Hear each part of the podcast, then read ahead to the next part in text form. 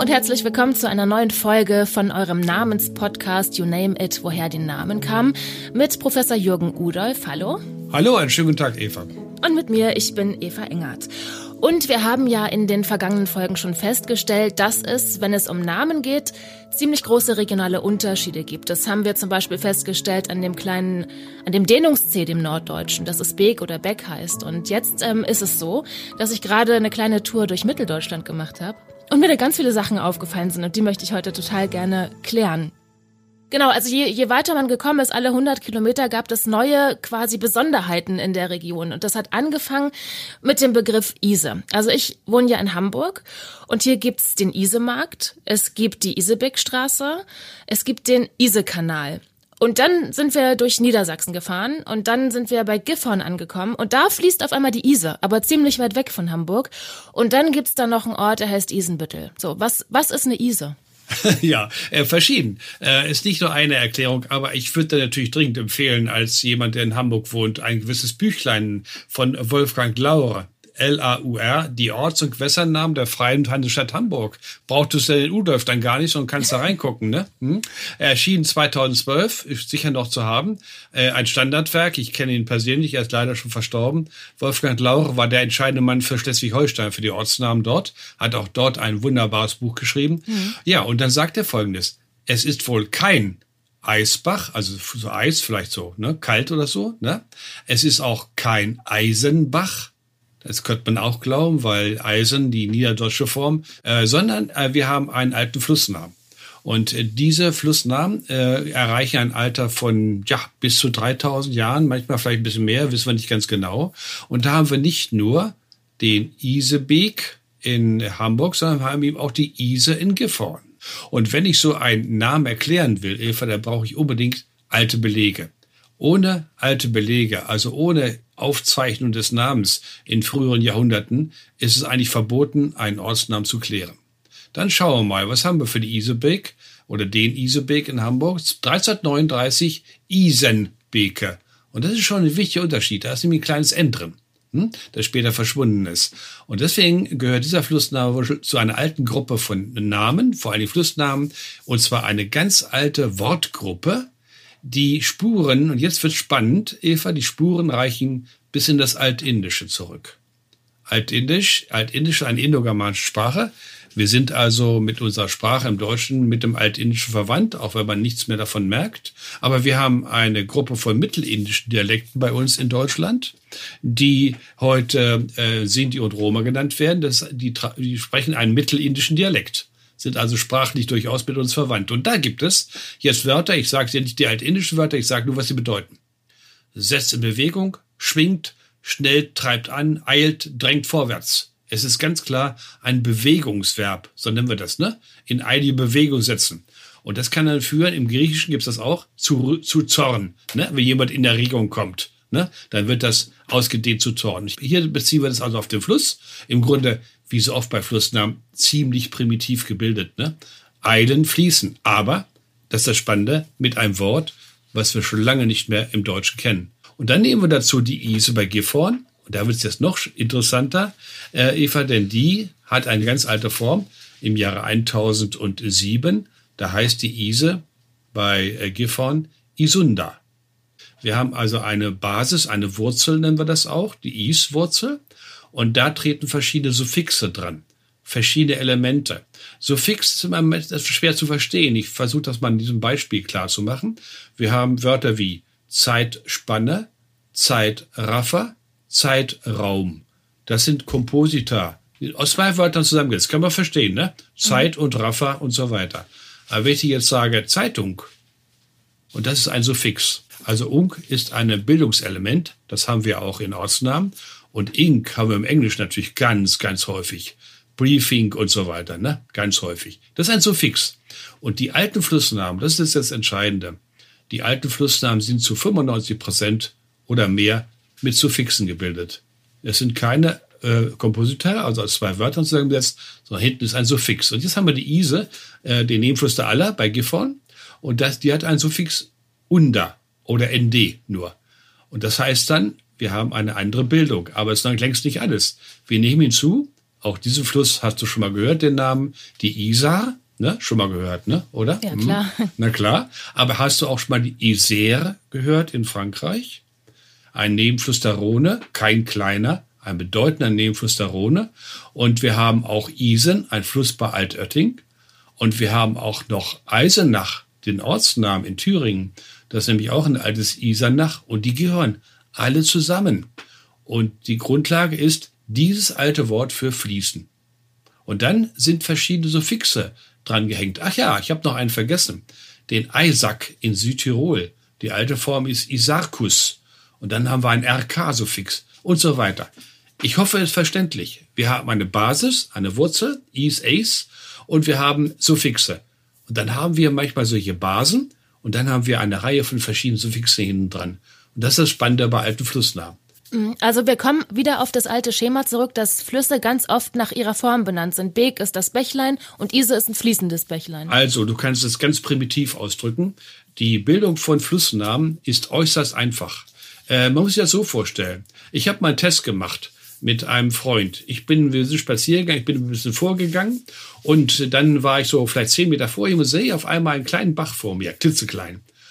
Und der äh, Freund kommt näher und ich frage ihn, sag mal, wie würdest du diesen Bach nennen? Da sagt er, ach, das ist ja nur ein Pinkelbach. Das heißt, ja, er hat den Fluss benannt nach dem Wasserstand. Ne?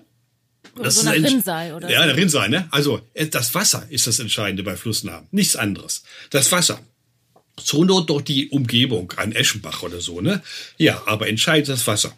Und dann gibt es dazu die Meinung, dass man früher noch eine ganze Fülle von Wörtern gehabt hat, die alle sich aus Wasser beziehen, von denen wir aber nur noch einen Teil kennen. Aber, und das ist das Aufregende bei Flussnamen und auch bei Namen überhaupt, die alten Wörter leben weiter in den Namen. Und so haben wir dann halt noch indogermanische Wurzeln in unseren ah, Namen. genau. Ganz genau das. Ganz genau das. Und diese indogermanischen Wurzeln kriegst du eigentlich nur raus, wenn du den Blick weitest und wenn du in ganz Europa schaust, wo habe ich noch ähnliche Namen. Und das ist immer noch eine Forschungsgeschichte, die noch längst nicht abgeschlossen ist. Denn Europa ist groß und immer wieder taucht noch ein neuer Fluss auf. Da muss man gucken, passt er in unser System oder nicht oder was ist mit dem los. Es gibt natürlich auch eine Reihe von ungeklärten Namen. Ist kein Geheimnis, denn je älter ein Name, umso schwerer ist er zu erklären. Ja, und vielleicht kommen wir jetzt zu etwas, naja, zumindest vermeintlich einfacherem, denn wir fahren jetzt weiter nach Süden, nach Sachsen-Anhalt. Und das ist mir aufgefallen, rund um Magdeburg gibt's ganz viele Orte, die auf Leben enden. Also hier Eilsleben, Haldensleben, Alleringersleben, Irksleben, Hohenwarsleben, Oschersleben. Why? ja, gut. Es gibt sie nicht nur in Sachsen-Anhalt, das ist eins der Zentren, es gibt sie auch weiter südlich in Thüringen. Äh, Im Ganzen etwa 250. 250 Ortsnamen, die das Leben enthalten. Und Leben ist ja ein Begriff, mit dem wir was anfangen können. Aber Alleringers, Oschers, Eils, das, was sagt mir das? Vorsichtig, Eva. Kann man mit diesem Leben wirklich was anfangen? Du bist also der Ansicht, in den Lebenorten steckt unser Wort das Leben oder Leben, ja? Hm? Das fände ich jetzt naheliegend. Deswegen vermeintlich einfache Erklärung. Okay, du, du, du vermeidest einfache Erklärung, richtig. Äh, was soll denn dann der Ortsname bedeuten? Ähm, also nehmen wir mal ein, oh, was habe ich dann hier?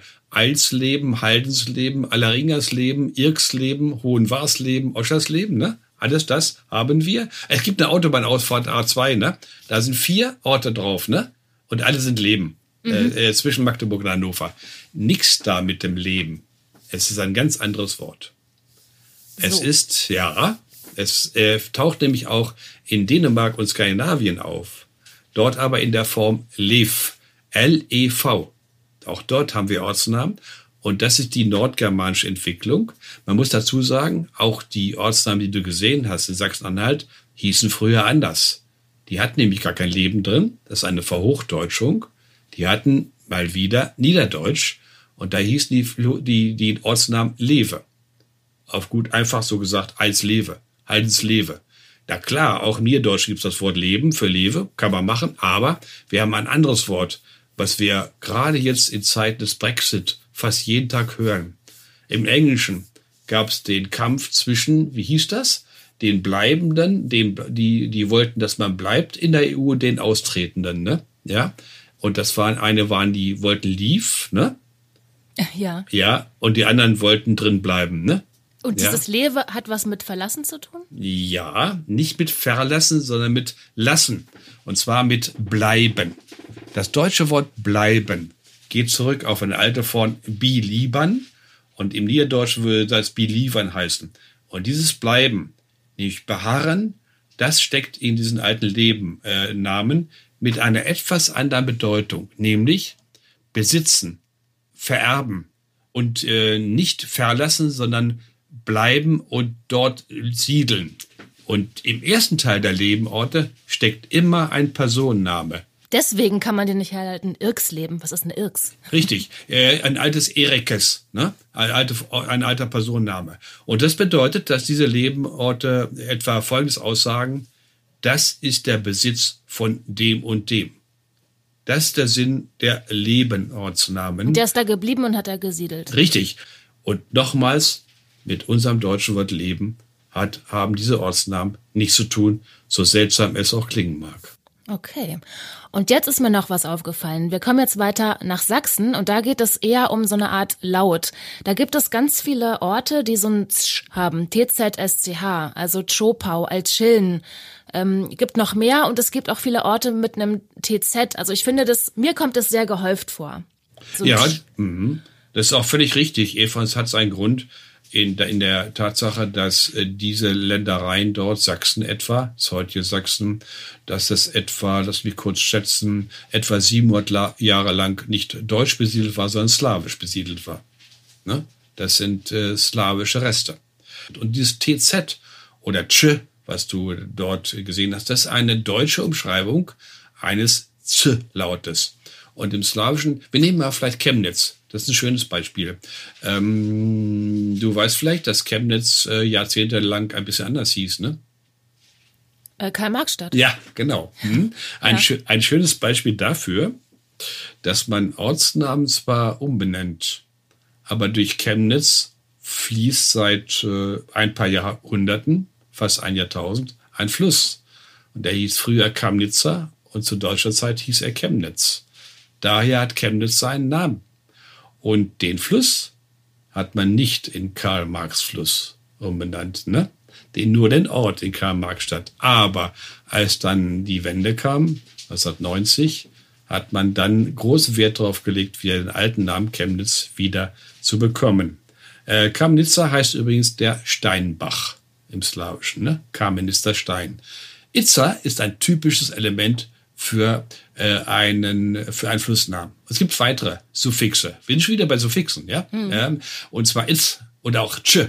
Und das sind slawische Suffixe. Und wenn jetzt diese slawischen Suffixe in deutschen Mund kommen, dann haben die Schreiber sich überlegt, was schreibe ich denn jetzt? Weil das, was im Slawischen dort steht, das mussten sie ja mit deutschen, mit lateinischen Buchstaben umschreiben.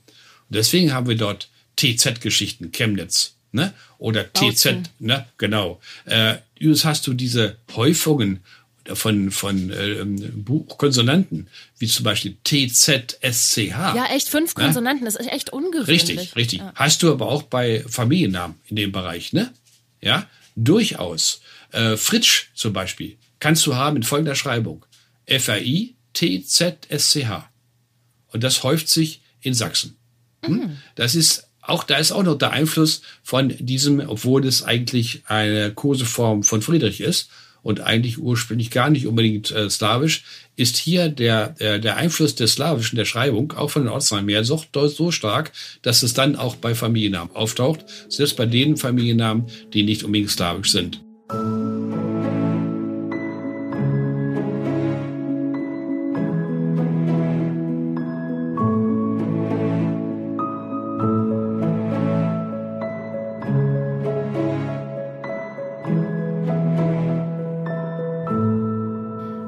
Sowas wie das Gesicht der Pandemie geworden in den vergangenen gut anderthalb Jahren, zum Guten, aber auch zum Schlechten. Er erklärt, er stellt Prognosen, er bringt wissenschaftliche Erkenntnisse an den Mann und an die Frau und bekommt dafür viel Anerkennung, Preise, aber auch Anfeindungen, Morddrohungen und er hat es zu großer Bekanntheit in einem NDR-Podcast gebracht. Und er hat es auch in ein oder zwei Lieder geschafft. Doch irgendwann schalte ich dann das Radio an und höre eine neue Folge Podcast. Wie vermutlich auch der ganze Rest der Republik im Westen wie im Osten. In der NDR Info Audiothek das Coronavirus Update. Mit Christian Drosten, dem Virologen der Berliner Charité. Christian Drosten, der alles so erklärt, dass ich es auch verstehe. Yeah. Und während wir uns alle hier voneinander distanzieren und in der Isolation verrosten, hält dieser Mann das Land auf dem neuesten Stand und bleibt für uns auf Posten. Christian Drosten. Christian Drosten. Yeah. Bodo Wartke hat ein Lied gewidmet, Jürgen eine Recherche. Du hast für uns rausgefunden, was es mit dem Namen Drosten auf uns hat. Äh, Droste von Hülshoff haben wir in der Schule gelernt, die Judenbuche. Sagt dir vielleicht nichts mehr. Doch, das, das haben wir ist, gelesen in der Schule. Ja, siehst du? Ähm, das ist eine Geschichte, äh, ich weiß gar nicht mehr den Inhalt ganz genau. Und daher kenne ich den Namen Droste. Das ist ein äh, Name, der aus dem Niederdeutschen kommt. Und zwar das Mittelniederdeutsch ist die entscheidende Sprache. Mittelniederdeutsch war mal die Sprache Norddeutschlands. Es war die Sprache der Hanse. Es war die Sprache, die im gesamten Ostseeraum gesprochen wurde. Äh, wir haben, was ich auch unheimlich spannend finde, wir haben Verträge mit ähm, äh, russischen Händlern in Novgorod und die sind auf Russisch und Niederdeutsch abgefasst. Ist doch irre, Eva, ne? oder? Hm? Ja.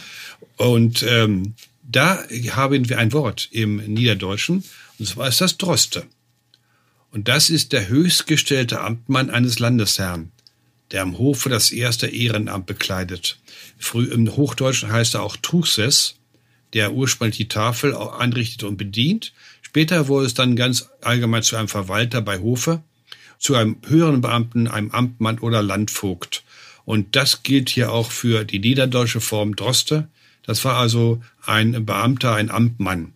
Und daher stammt der Name. Die Verbreitung passt ganz genau, denn die circa, lass mich kurz schätzen, 400 Drosten als Familiennamen, die es gibt, konzentrieren sich einwandfrei äh, im Emsgebiet, an der Ems und im Norden von äh, Nordrhein-Westfalen.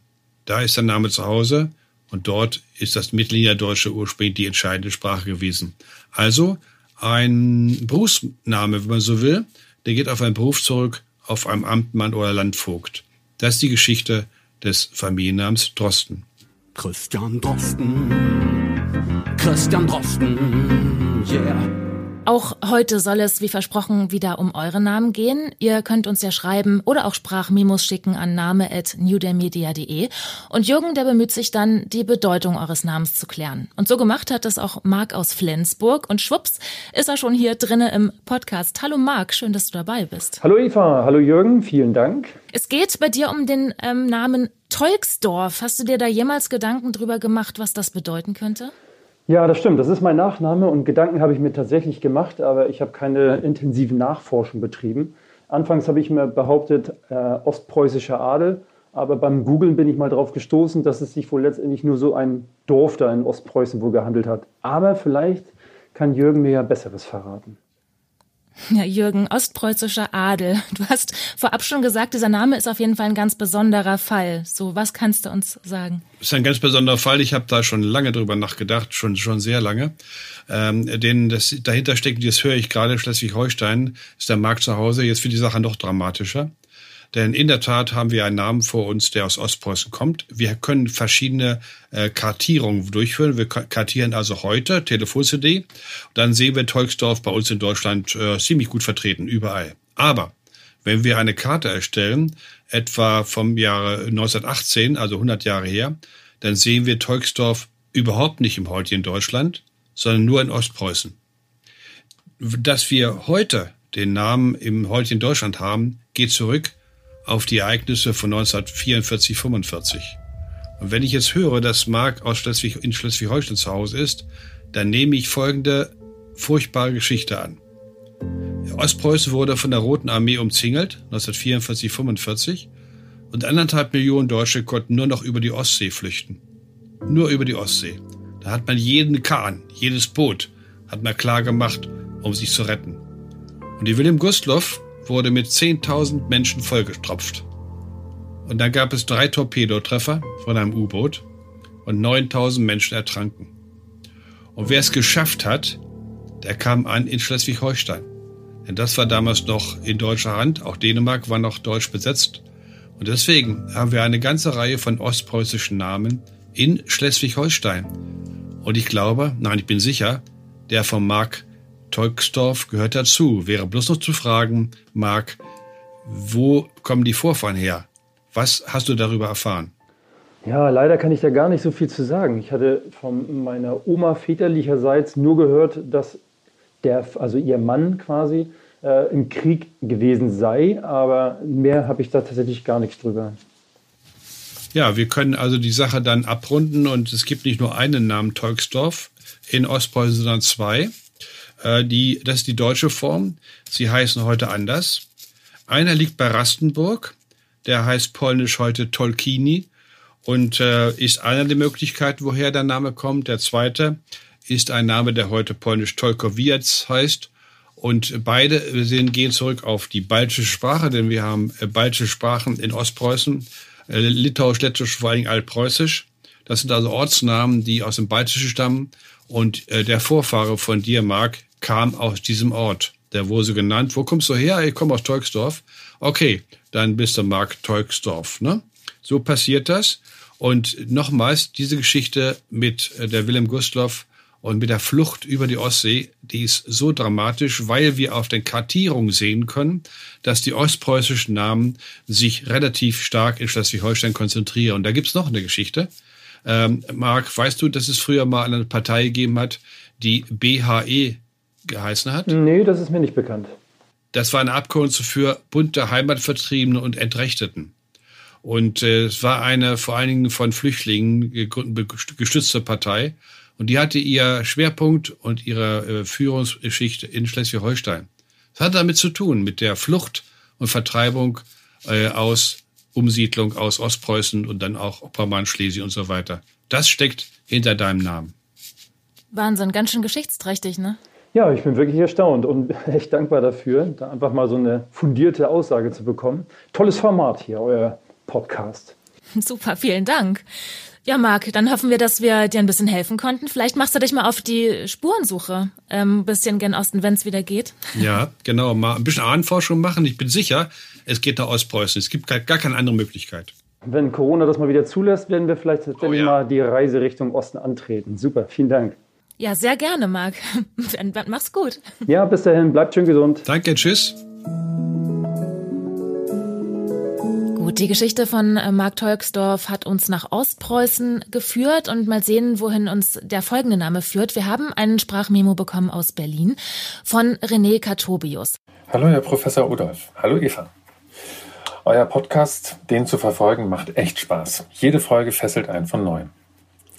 Ich wollte euch bitten, mir etwas zur Herkunft und über die Bedeutung meines Familiennamens Katobius zu sagen. Die vielbenannte Telefon-CD wird vermutlich den Namen in den norddeutschen Raum verorten. Und es werden nicht viele Einträge zu finden sein. Das weiß ich. Aber mehr weiß ich leider auch schon nicht mehr. Und umso spannender wird es sein, was Sie darüber herausfinden werden. Es gab wohl eine Zeit, wo viel lateinisiert wurde. Aber abgeleitet von einem Beruf, weiß ich nicht. Deswegen wende ich mich an euch. Vielen Dank, euer René Kartubius aus Berlin. Tolle Geschichte und er hat völlig recht, äh, Eva. Dieser Name ist latinisiert. Das war eine Zeit, in der einige äh, Leute, die ein bisschen Ahnung von Latein und Griechisch hatten, ihren Namen so stinklangweilig fanden. Ne? Also wenn er Bauer hieß, hat er ihn Agricola genannt. Findest du das schöner als Bauer? Ja, ne? Hm? Das klingt ja gleich so ein bisschen von uns zu, ne? Ja, natürlich, natürlich. Und das, äh, wer also ein bisschen Ahnung hatte und äh, eine Änderung damals des Namens war äh, äh ganz einfach. Da gab es auch kein Standesamt und nichts, ne? Äh, hat man selbst gemacht. Hm? Hat man selbst gemacht, hat seinen Namen latinisiert, hat was ein Us dran gehängt oder so und dann auch, auch übersetzt. Und da gibt's all die ganz tolle Geschichten. Und hier Cartobius ist eine Latinisierung. Und die Frage ist jetzt, was steckt dahinter? Ich habe mal geguckt, ein äußerst seltener Name, Eva. Achtmal nur auf der Telefon-CD. Achtmal. Unter 35 Millionen. Das ist wirklich wenig. Hm, dann habe ich geguckt, da immer so wichtig, wo die älteren äh, Belege sind. In der Stadt Norddeutschland spielt eine Rolle. Ich habe ihn 1902 in Lübeck und ich habe ihn 1904 in Rostock. Hm? also zweimal Norddeutschland. Ähm, es gibt jetzt auch Varianten. Das ist manchmal ganz wichtig, wenn ein Name nur sehr selten ist, dann muss man gucken, habe ich vielleicht einen ähnlichen Namen. Und ich habe gefunden, Kartar, wobei ich nicht weiß, ob sie alle dazu gehören, aber mir sind noch aufgefallen Cartarius und Cortobius mit O. Der gehört sicherlich zu Cartobius, also sieben, also siebenmal. Das ist also äh, auch ein Name, der sicher hierzu gehört. Und was ist mit denen los? Ich habe eine ganze Weile gebraucht, bevor ich dann auf die Lösung kam, die in der Tat auch noch etwas umstritten ist, aber ich glaube, sie ist richtig. Äh, es ist eine Latinisierung und äh, die Grundlage dürfte äh, ein, sagen wir so, ein Kartäusermönch sein etwas überspitzt gesagt. Ich bin ja immer gemein, Eva, und frage, weißt du, was Kartäuser sind? Ich habe gerade bei mir gedacht, Kartäuser kenne ich nur als Katzenrasse. Oh, das hier gibt's als Katzenrasse, ja? Hm? ja? Nein, die spielt jetzt keine Rolle. Es ist, äh, es ist, äh, sind Orden, es ist ein Klöster, äh, das da Kartäuserorden, ähm, äh, der äh, hier die Klöster äh, geleitet hat und so weiter. Und dieser äh, Kartäuserorden hat auch zu Familiennamen geführt. Ich habe gefunden Karthaus, Kartause und so weiter. Und ich bin relativ sicher, dass dies Karthaus, Cartus zu Cartobius latinisiert worden ist. Aber so ein, so ein Ordenshaus, das klingt doch schon ziemlich edel, das muss man doch gar nicht mehr latinisieren. Ja Gott, die Leute wollten eben noch ein Tick besser sein. Übrigens gibt es da ganz tolle Geschichten, dass sie falsch übersetzt haben, ne? Ja, dass sie griechische Dateien falsch übersetzt haben. Das ist mir etwas peinlich dann hinterher, ne? Und es gibt so wie man also Menschen, heutzutage dann chinesische Tattoos sich drauf tätowieren ja. lässt und dann steht da aber nicht, weiß ich auch nicht, Göttin ja. der Schönheit, sondern Suppe oder so. Ja, genau, ganz genau. Äh, dann hat man zum Teil falsch übersetzt oder Teil übersetzt. Ich hatte vor kurzem gerade einen Namen, der war Teil übersetzt. Da hinten war es Griechisch und vorne war es Deutsch. Ähm, äh, ach ja, das war der Name Berganda. Äh, vorne ist Berg, das hat man nicht übersetzt ins Griechische, und hinten steckt Anea Andros, das kennen wir aus Andreas, das ist im Griechischen der Mann. Ne? Bergmann wurde zu Bergander. Toller Geschichten, also super Geschichten. Hier bin ich also sicher, es ist äh, der Kartäuser, Kartäuser Mönch, aber nicht der Mönch selbst, sondern es ist eine Ableitung von einem Ortsnamen. Und wir haben verschiedene Ortsnamen, die in Frage kommen. Wir haben einen Ortsnamen Karthause in Langenhain, äh, Karthaus bei Trier, Karthause bei Schleitweiler und auch ähm, äh, Karthause in Anhausen. Und wir haben auch einige Karthus in Norddeutschland. Und ich bin also relativ sicher, der Name ist davon abgeleitet. Wahrscheinlich hat der Vorfahre etwas mit diesem Kloster zu tun gehabt. Vielleicht hat er einen Garten gemacht oder hat äh, irgendein Stück Land für die Klöster verwaltet und äh, bearbeitet. Das gab es durchaus im Auftrag des Klosters. Und dann wurde er so genannt, aha, der arbeitet bei den Kartäusern. Und dann wurde er Karthaus oder Kartus genannt. Und ich bin sicher, das ist latinisiert zu Kartobius.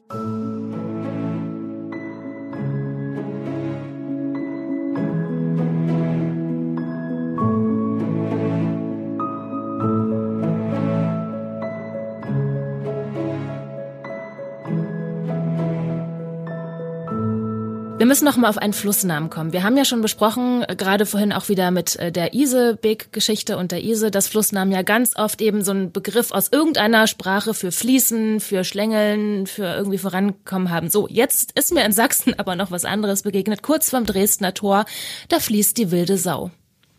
So, was machen wir damit? Jetzt muss ich dir was sagen, Eva. Das war mir bisher noch nicht aufgefallen. Sag ich dir jetzt ehrlich, ja? Ich kenne mich ganz gut aus in der Ecke. Ich äh, habe ja in Leipzig, ist ja auch Sachsen, habe ich ja zehn Jahre lang unterrichtet. Ich kenne wilde Sau nur als Name von kleinen Ortschaften. Hm? Und diese, diese Namen, die kann man einigermaßen gut erklären. Es gibt verschiedene Möglichkeiten, aber die wahrscheinlichste ist folgendes. Äh, man kann feststellen, dass diese kleinen Ortschaften, keine großen, oft äh, um Gaststätten herum entstanden sind. Ne? Ja, und wenn die Gäste dann äh, dem Alkohol in diesen Gaststätten zu viel, zu sehr zugesprochen haben, dann torkeln sie aus der Gaststätte raus und benehmen sich wie eine Wilde Sau. Und daher kommt dann mit hoher Wahrscheinlichkeit kommen dann die Namen für diese Ortschaften. Das ist eine der wahrscheinlichsten Deutungen. Es gibt wahrscheinlich noch andere. Aber jetzt hast du mich gefragt nach einem Flussnamen Wilde Sau. Ich habe mal nachgesehen. Ich kannte ihn vorher nicht, sage ich dir ganz ehrlich. Es ist ein linker Zufluss der Elbe, circa 22 Kilometer lang. Ich habe natürlich jetzt Wird überall. auch Saubach genannt, lese ich ja gerade. Okay, sehr interessant. Vielleicht hilft uns das ein bisschen besser. Denn ich habe eine Deutung gelesen, von der ich nicht sage, dass, ich sie für richtig halte, aber es ist immerhin eine Deutung. Ich habe nämlich keine. Ich habe keine Deutung zu diesem Flussnamen Wilde Sau, aber es gibt die Erklärung, dass er wohl etwas zu tun haben könnte. Wir kommen jetzt wieder in alte Flussnamen. Eva, und zwar ganz in deiner Nähe in Hamburg haben wir auch einen, der gehört jetzt dazu.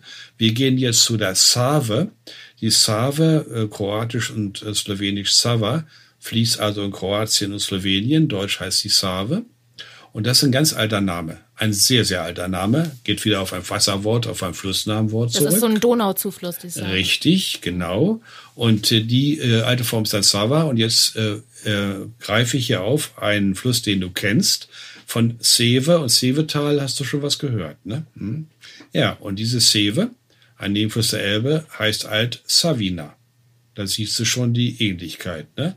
Heißt das auch wieder fließen auf irgendeiner Sprache, auf Natürlich, Slawisch? Na klar. natürlich. Nicht, nicht auf Slawisch. Wir haben äh, in Sü südlich von Hamburg keine slawischen. Das ist wiederum ein sehr alter Name, denn wenn du einen Flussarm hast in Kroatien und Slowenien und du hast einen bei Hamburg, dann kann das weder Deutsch oder Germanisch sein, noch kann das Slawisch sein. Ne? Beides passt nicht, okay? Verständlich? Beides passt nicht. Und wir haben noch einen Flussnamen, der gehört dazu, nicht mehr erkennbar heute, das ist die Sieber im Harz alt auch Savina. Derselbe Name wie die Seve. Die Sieber hat ihren Namen verändert, weil daneben die Oder fließt. Nicht die große Oder ähm, äh, zur Ostsee, sondern es gibt eine andere Oder im Harz. Und die hat mit dem Oder, das ER da hinten, hat die Sieber beeinflusst. Das gibt es manchmal, dass die zwei Flussnamen da beeinflussen. Und ähm, das wäre dann eine Gruppe von Flussnamen, ich sage es nochmal, Sava Save, Seve, Alt-Savina und Sieber, Alt-Savina, die etwas zu tun haben mit einem sehr, sehr alten Wort. Es gibt es auch wiederum im Altindischen, also vor 3000 Jahren im Altindischen bezeugt, halt Wasser fließen, Fließenfluss und so weiter. Das ist dann die Lösung. Und jetzt muss ich dir was gestehen, Eva. Mir ist jetzt gerade, weil ich äh, eben über die Sie beim Harz äh, sprach, eine Geschichte eingefallen, die ich heute in einem Sender bei SWR1 äh, äh, Rheinland-Pfalz gehabt habe. Und das war eine ganz irre Geschichte. Äh, darf ich sie erzählen? Na klar, bitte. Äh, es ging um Osterode. Und äh, die Anruferin, da, wir sprechen ja immer mit der Anruferin oder mit dem Anrufer, äh, die hatte einen Namen, ähm, äh, der, den ich schon mal gehört hatte. Und ich sagte ihr dann im Gespräch, ähm, ihr Name äh, deutet darauf hin, dass sie ihre Vorfahren in der in einer Tropf, in der Iberger Tropfsteinhöhle in Harz besuchen können, nämlich es gibt Hinweise, dass ihr Name etwas zu tun hat mit Knochen, die seit 3000 Jahren in einer Höhle unentdeckt gelegen haben. Das ist die bekannte Geschichte, was für die, die sich dafür interessieren, ähm, äh, der Lichtensteinhöhle in der Nähe von Osterode. Die Geschichte, Eva, ist dramatisch. Soll ich sie erzählen? Ja. Na klar. Ähm, die Höhle dort kennt man schon lange. Aber vor, glaube ich, vor etwa 20 Jahren habe, hat man durch Zufall mehr oder weniger entdeckt, dass es von dieser Höhle aus noch eine zweite gibt, die verschlossen war äh, durch eine schmale Wand. Die hat man dann mal durchstoßen, durch Zufall oder wie auch immer, ich weiß es nicht, kann man nachlesen, und kam in eine zweite Höhle. Und in dieser Höhle lagen, ich glaube, 600 Knochen. Und Einzelne oder Einzelne, Skelette, richtig? ja, so richtig auch auf dem Haufen Skelette und so weiter. Das Spannende bei diesen Knochen war folgendes. Das ist eine Kalksteinhöhle, ne? Lichtensteinhöhle heißt hell. Licht heißt hell. Also, das ist oft Kalkstein dann, wenn der Berg so einen weißen Hang hat oder so, ne? Und äh, diese Lichtensteinhöhle, äh, die war, also da wo die Knochen lagen, 3000 Jahre lang von keinem Menschen betreten worden. Und auf diese Knochen die dort lagen, hat Kalkwasser gerieselt und dieses Kalkwasser hat die Knochen sozusagen konserviert. Und dann konnte man, und das war eine Sensation, konnte man von diesen Knochen die DNA nehmen. Und man hat festgestellt, dass diese Familie, dass das eine Familie war im Wesentlichen. Man konnte richtig Onkel, Tante, Vater, Sohn und so weiter oder Vater, äh, Eltern und Kind äh, feststellen. Das war schon aufregend genug. Und dann, Eva, haben die Anthropologen der Universität Göttingen noch etwas ganz Hervorragendes gemacht.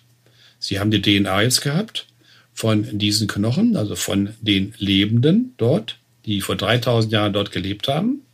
Und dann haben sie von der heutigen Bevölkerung, haben sie 400, etwa 400 äh, Personen ausgewählt, die, äh, es wurden, sie wurden aufgerufen, mit ihren Stammbäumen äh, in die, äh, zur Stelle zu kommen, wo man die DNA nehmen wollte, damit man äh, die Menschen aussortiert, die möglichst lange dort wohnen. Verständlich. Mit ne? ihren Stammbäumen, ja? wer hat denn sowas? Ja, sowas, äh, ja, doch. Äh, wir haben so ein Stammbuch noch, doch. Das geht, glaube ich, zurück bis zu äh, meinem Großvater oder so, ne? Ja.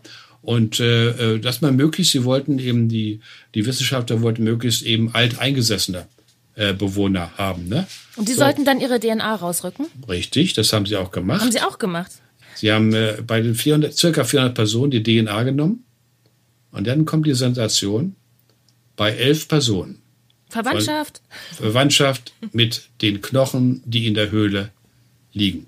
Wahnsinn. Das ist eine 3000 Jahre alte durchgängige Besiedlung. Jedenfalls für die elf ähm, Personen, die davon betroffen sind. Und der Name, den ich heute bei SW1 Rheinland-Pfalz hatte, das war einer, den die FAZ mal interviewt hat. Er war einer, der zu dieser Gruppe von elf Personen gehörte. Und der Familienname war genauso, war identisch mit dem, den ich heute hatte beim Sender. Das habe ich ihr erzählt, ne? Und es war klar, was sie als nächstes macht. Macht, man kann in der Iberger Tropfsteinhöhle am Harz, gibt es eine kleine Ausstellung, äh, wo diese ganze Geschichte noch erläutert wird. Das ist sensationell. Und was ist das für ein Name? Äh, das ist Huchthausen. Hm? Ähm, äh, ist ein, ein Ort in der Nähe. Ich habe das deshalb nochmal aufgegriffen und jetzt kommen wir jetzt zurück zu den Namen. Ich habe diese ganze Geschichte gelesen, als ich in Leipzig war. Denn die Geschichte wurde aufgedeckt, glaube ich, im Jahre 2007. Da war ich in Leipzig.